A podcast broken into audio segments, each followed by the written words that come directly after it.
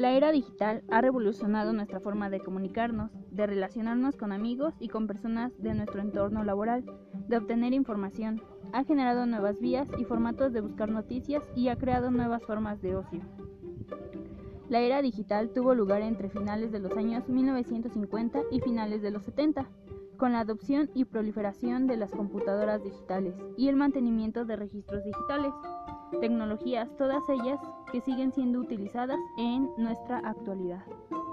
Los jóvenes han adoptado este lenguaje como su forma natural de relacionarse con el mundo, lo que ha creado una demanda tal que cada hogar, cada oficina, cada aeropuerto aspiren a tener conexión a Internet.